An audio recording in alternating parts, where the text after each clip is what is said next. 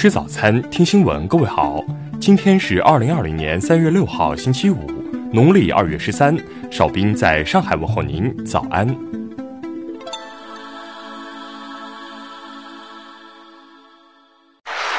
首先来关注头条消息。专家，三月底武汉有望新增清零，四月底湖北外能摘口罩。近日。中央指导组专家组成员、中国工程院院士、天津中医药大学校长张伯礼在武汉接受了人民日报的专访。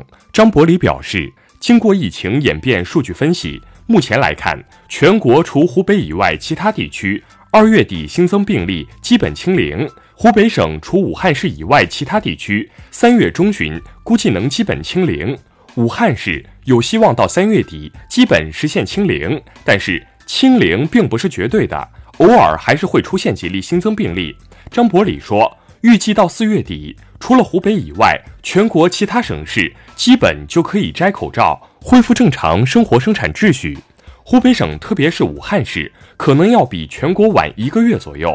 但是，我不主张那么着急摘口罩，即使复工复产，恢复正常秩序了，少聚集、勤洗手、戴口罩的好习惯也要保持一段时间。毕竟。现在疫情下半场，国外的形势还是很严峻，要防范输入性病例。下面来关注国内方面的消息。最高检昨日指出，擅自或变相改变农业用途，在耕地甚至基本农田上建设所谓生态园、休闲农庄等，国家的法律绝不允许。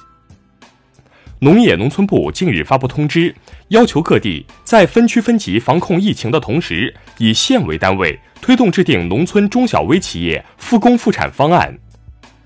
民政部四号印发文件，明确对新冠肺炎疫情低风险区域和中风险区域的养老机构可逐步恢复开放。教育部日前表示，各高校要适当延长毕业生择业时间。毕业生可按规定将户口档案在学校保留两年。近日，科技部、财政部发布文件，提出了破除科技评论中唯论文的相关措施。水利部近日印发文件，要求落实河湖长治工作激励措施，对推进力度大、保护成效明显的地方进行激励。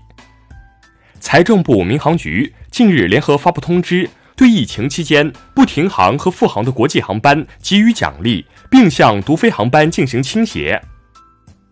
日前，国家气候中心、中国环境监测总站联合会商指出，三月份中国北方大气污染扩散气象条件整体偏差。下面来关注国际方面的消息。当地时间四号。美国国会众议院表决通过一项八十三亿美元的预算案，用于应对新冠肺炎疫情。美国司法部四号称，联邦调查局截至二零一九年对美国本土极端主义分子的监控行动有瑕疵，这个弱点可能会导致更多致命攻击发生。世卫组织昨天最新报告显示，中国境外累计已有一万两千六百六十八例新冠肺炎确诊病例。国际货币基金组织四号宣布，将向寻求援助的低收入和新兴市场国家提供总额约五百亿美元贷款，帮助他们应对新冠肺炎疫情。朝鲜最高领导人金正恩向韩国总统文在寅发出亲笔信，信中称相信韩国一定能战胜新冠肺炎疫情。英国传染病专家四号披露。正在验证一种血液检测方法，该方法可识别出被新冠病毒感染而无症状的患者。截至五号上午八时，德国新冠肺炎确诊病例增至三百四十九例。德国政府已下令禁止包括口罩在内的医疗防护用品出口。近日。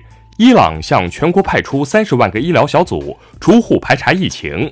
总统鲁哈尼称，美国应解除包括医疗用品进口禁令在内的对伊制裁。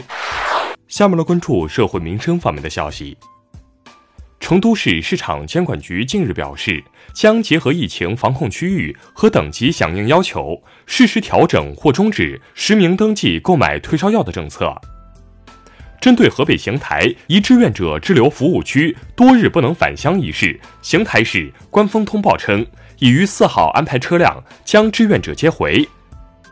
近日，四川绵阳男子段某某造谣称，有一百四十人从韩国返回绵阳，且有一确诊。目前，警方已将段某某抓获并拘留十日。北京市卫健委昨天表示，建议工作场所采用自然通风，每天开窗两至三次，每次三十分钟。二零二零年中国职场性别薪酬差异报告显示。中国城镇就业女性平均薪酬为六千九百九十五元，超过男性薪酬八成。最后来关注文化体育方面的消息。国际乒联卡塔尔公开赛正在争夺全面打响，男双马龙许昕、樊振东王楚钦均三比零获胜，混双王楚钦孙颖莎同样三比零过关。昨天，天津天海俱乐部发布转让公告称，即日起以零元转让费的方式转让俱乐部百分之百股权，具体的债权、债务等细节面议。近日，陕西汉中勉县武侯祠内，迄今世界上发现的唯一一株树龄超四百年的古汉莲如期盛开，成为一道独特的风景线。四号，法国巴黎卢浮宫宣布重新开放。据悉。卢浮宫已承诺采取额外防疫措施，试图缓解员工对疫情的担忧。以上就是今天新闻早餐的全部内容。如果您觉得节目不错，请点击再看按钮。咱们明天不见不散。